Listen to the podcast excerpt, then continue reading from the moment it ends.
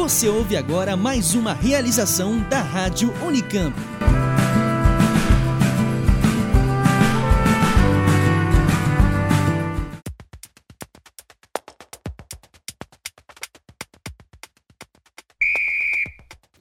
Qual a sua lembrança do ano de 1998 aqui no Brasil? Suas memórias remontam à Copa do Mundo, quando perdemos a final para a França por 3 a 0? Neste Oxilab, vamos falar de um evento histórico que também aconteceu em 1998 e mudou o campo brasileiro. Não no futebol, mas na agricultura, um acontecimento que até hoje provoca uma série de debates.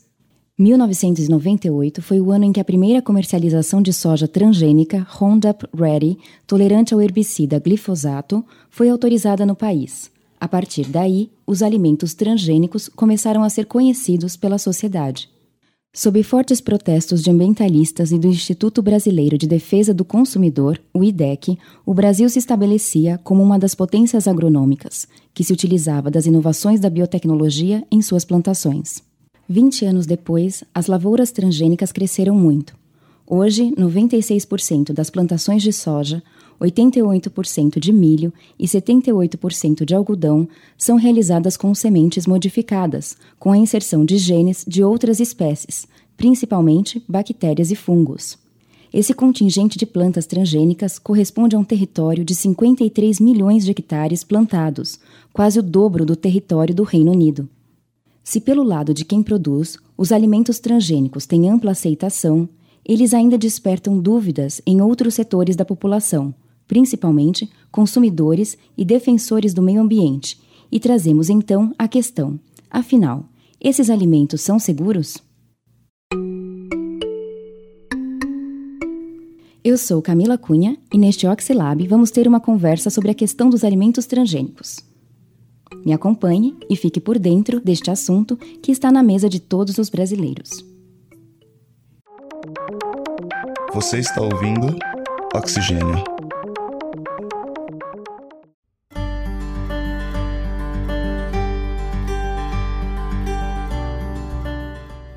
Para começar a conversa, a gente precisa entender o que é um produto transgênico. Muita gente acha que transgênico é qualquer organismo geneticamente modificado, o chamado OGM. Mas não é bem assim, como explica o Gonçalo Amarante Guimarães Pereira, engenheiro agrônomo e professor do Instituto de Biologia da Unicamp. Transgênico, o próprio nome trans, né, já, já fala, quando você tirava um gene de um organismo e colocava em outro de uma outra espécie e geralmente era um gene ou fragmentos de DNA que normalmente por cruzamento nunca estariam naquele lugar. Por exemplo, você tinha uma bactéria e essa bactéria era sensível a determinado antibiótico e em laboratório você queria colocar ela resistente. Aí você pegava um gene de resistência que foi encontrado em um outro organismo, digamos uma outra bactéria que não tivesse nada que ver, uma outra espécie. Você pegava ela e introduzia naquela bactéria, que geralmente era uma bactéria modelo, né? A Escherichia coli, né? E essa bactéria ficava transgênica, ou seja, trans porque pegou o gene de um lugar em outro.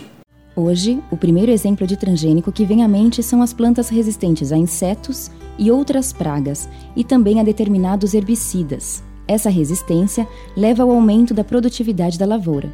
Mas existem outros produtos da transgenia no nosso dia a dia, como destaca Heidi Fukumatsu, médico veterinário e professor da Faculdade de Zootecnia e Engenharia de Alimentos da Universidade de São Paulo. Bom, exemplos, vocês já conhecem quando a gente fala de transgênico, de geneticamente modificado, tem vários, e principalmente quais são? Plantas. Milho, soja, algodão, eucalipto, cana e por aí vai. Mas nós também temos vários outros produtos produzidos a partir de organismos geneticamente modificados. Boa parte da insulina que os diabéticos precisam tomam é feita em bactéria, é recombinante, é feita em bactéria com gene da insulina humana. Uh, outros medicamentos, hormônios, também podem ser produzidos dessa forma. Isso tem avançado muito a medicina. Tá? Não é só planta. Queijo, tem queijo, vários queijos hoje são produzidos a partir de OGM. A primeira droga feita pela técnica de DNA recombinante foi a insulina humana, comercializada desde 1982. Medicamentos, vacinas e hormônios produzidos por transgenia nunca geraram polêmica, assim como enzimas usadas, por exemplo, no branqueamento do filtro de papel do cafezinho, no tira-manchas, na produção de etanol e até do queijo. O grande debate começou com a chegada ao mercado, em 1994, da primeira planta transgênica, um tomate produzido pela empresa americana Caldin. Segundo dados da Comissão Técnica Nacional de Biossegurança, a CTN Bio, a entidade já aprovou no Brasil 76 variedades de sementes geneticamente modificadas. Considerando todos os tipos de OGMs, esse número é ainda maior, como comenta o professor Heidi Fukumatsu. São 152 aprovações comerciais, 152 produtos. A grande parte são plantas, né? quase 60% desses foram plantas. Isso vem desde lá de 98.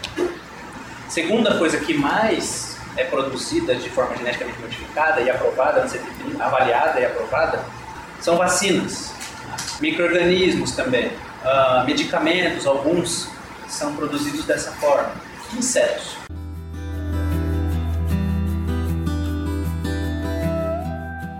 Mas, afinal de contas, o quanto eu devo me preocupar em relação aos produtos, tanto medicamentos quanto alimentos, que resultam de engenharia genética? Se a CTNBio aprovou, isso já não é sinal de que é seguro? Para explicar, o professor Pereira compara um organismo a um muro e seus genes aos tijolos. Na realidade, é, um organismo é como se ele fosse um muro, um muro complexo, alto.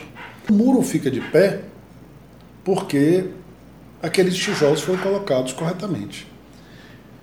Por engenharia genética, é como se você tivesse dizendo assim: eu quero reforçar esse muro. E para reforçar esse muro, eu vou tirar um tijolo daqui e colocar um tijolo mais forte. A intenção é ótima, mas você não sabe direito como aquele tijolo foi colocado. Será que aquela, aquele material que você colocou, talvez ele seja duro demais e aqueles tijolos que estão do lado não sejam fortes o suficiente para resistir?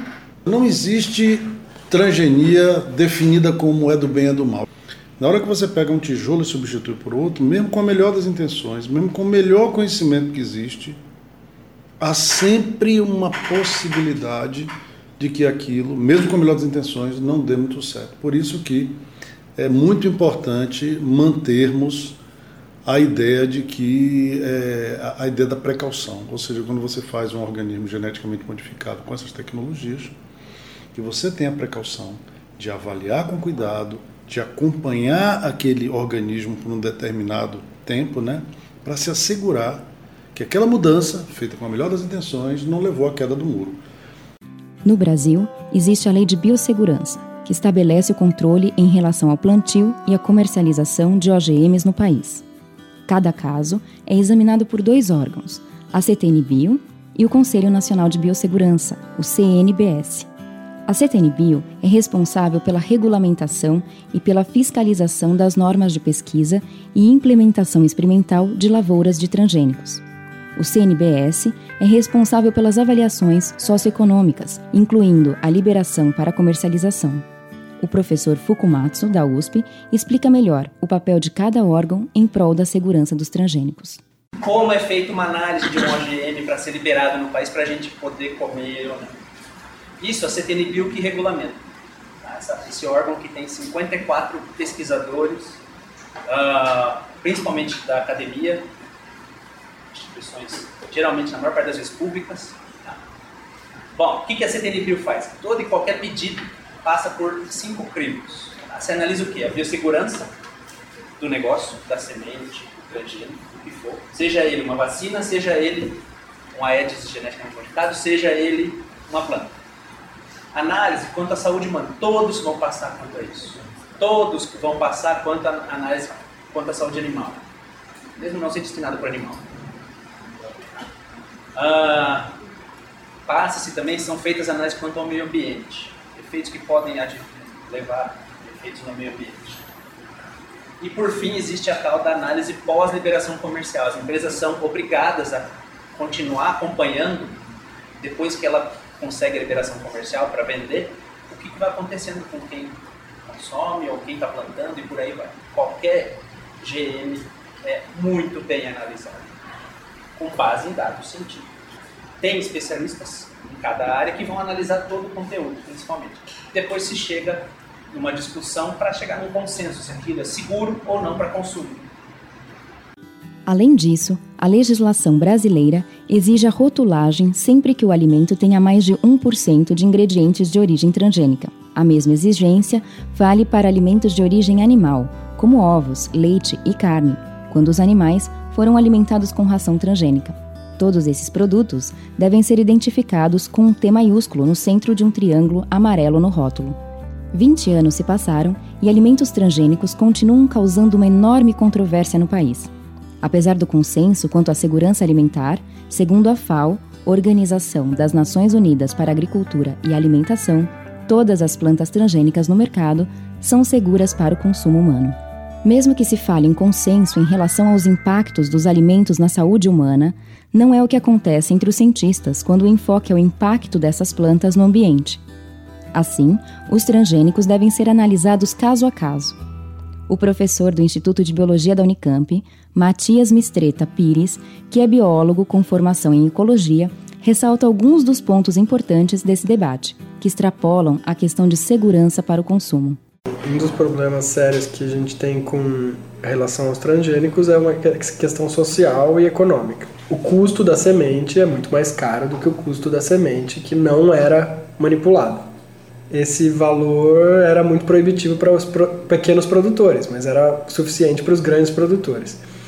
Então, os pequenos produtores se mantiveram utilizando a soja não transgênica e os grandes produtores migraram para a transgênica que produz mais. Como a, pro a produtividade é maior, a disponibilidade de soja no mercado aumentou, o preço caiu. Então, os pequenos produtores que já produzem menos e vendem menos vendiam mais barato. E aí muitos quebraram. Outra questão trazida pelo professor de ecologia diz respeito à redução da variabilidade genética de plantas com o uso da transgenia. Outro problema sério é que hoje muitos dos cultivos que a gente tem já sofrem com muita uniformidade genética. Você não tem variabilidade suficiente, e o que acontece é que se você tem a variabilidade baixa, surge um patógeno ou a resistência a mudanças ambientais é muito menor. E com o cultivo de transgênicos, é, é claro que esse transgênico tem que ser ainda mais é mais homogêneo geneticamente. Então isso promove, mantém a variedade ainda mais baixa.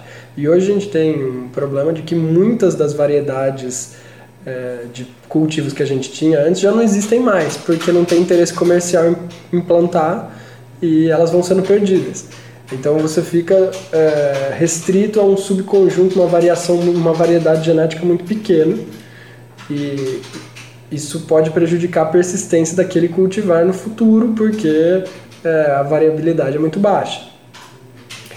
Outro problema é, é, que se alguns discutem, mas a gente tem pouca evidência de introgressão genética, de que você poderia ter as populações naturais recebendo pólen, por exemplo, das populações é, modificadas, e isso a gente não sabe ainda quais seriam as possíveis consequências ecológicas disso do ponto de vista de ah, se as, isso vai ser prejudicial para as populações nativas ao longo do tempo, se elas podem é, diminuir o sucesso reprodutivo, podem se extinguir, isso não tem muito como saber.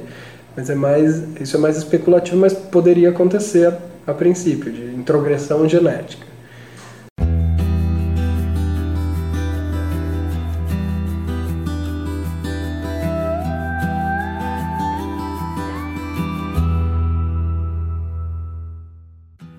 Vale lembrar que uma das principais críticas aos OGMs diz respeito a questões sociais, econômicas e políticas.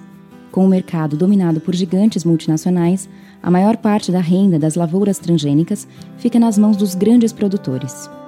Mas o Brasil também desenvolve pesquisas importantes na área de engenharia genética para o desenvolvimento de plantas transgênicas. Um exemplo é o trabalho desenvolvido no Laboratório de Genômica e Bioenergia, coordenado por Gonçalo Pereira. Dois terços do, do, do açúcar que está na cana-de-açúcar é açúcar insolúvel, ou seja, feito da celulose, hemicelulose e tal. Nessa celulose e hemicelulose, nesse conjunto né, de fibra, você tem um açúcar de 5 carbono chamado xilose. Uma levedura normal não consome xilose. Para você fazer uma levedura consumir xilose, você tem que modificar ela geneticamente, colocando uma série de genes lá dentro, alterando o metabolismo e tal. Então, a transgenia, né, ou a modificação, a genética, tem nos permitido criar organismos que a natureza não criou. E nós, ao fazermos isso, conseguimos capturar valor de coisas que naturalmente não seria possível, como o etanol de segunda geração. A gente consegue aumentar a produção de etanol, por exemplo, por hectare, praticamente triplicar. Então a transgenia é fundamental. Agora no laboratório, a gente começa também a, a, a olhar com um pouco mais de cuidado a transgenia em plantas. Em particular, a gente está olhando plantas de deserto, eventualmente também na cana-energia, para aumentar a nossa capacidade de produção.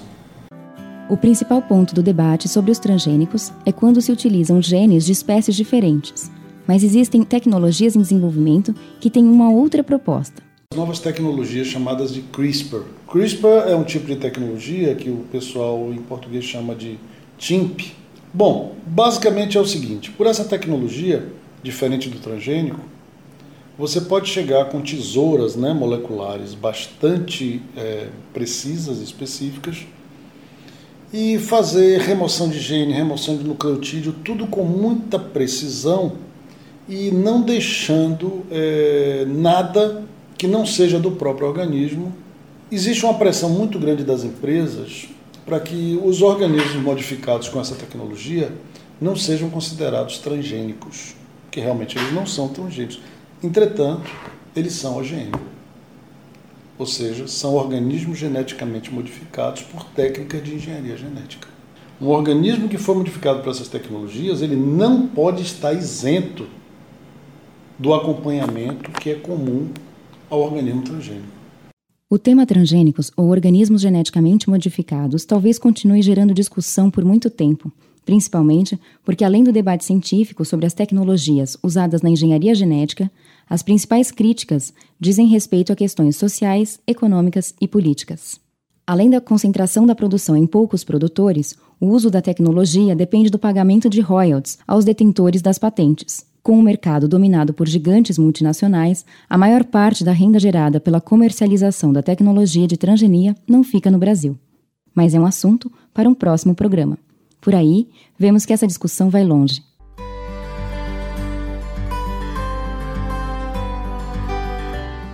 O Oxlab desse mês fica por aqui. O episódio de hoje foi apresentado por mim, Camila Cunha. A produção do roteiro foi feita por Alisson Almeida, Luane Caires e Camila Cunha, com coordenação da Simone Palone e colaboração de Bruno Moraes. Nos trabalhos técnicos, Otávio Augusto, da Rádio Unicamp e Gustavo Campos. Gostou do programa? Você pode nos seguir no Facebook facebook.com barra Oxigênio Notícias, tudo junto e sem acento, e no Twitter, arroba oxigênio, news. A gente também agradece se você deixar uma resenha ou um comentário na plataforma em que ouve o podcast. Nos vemos no próximo episódio.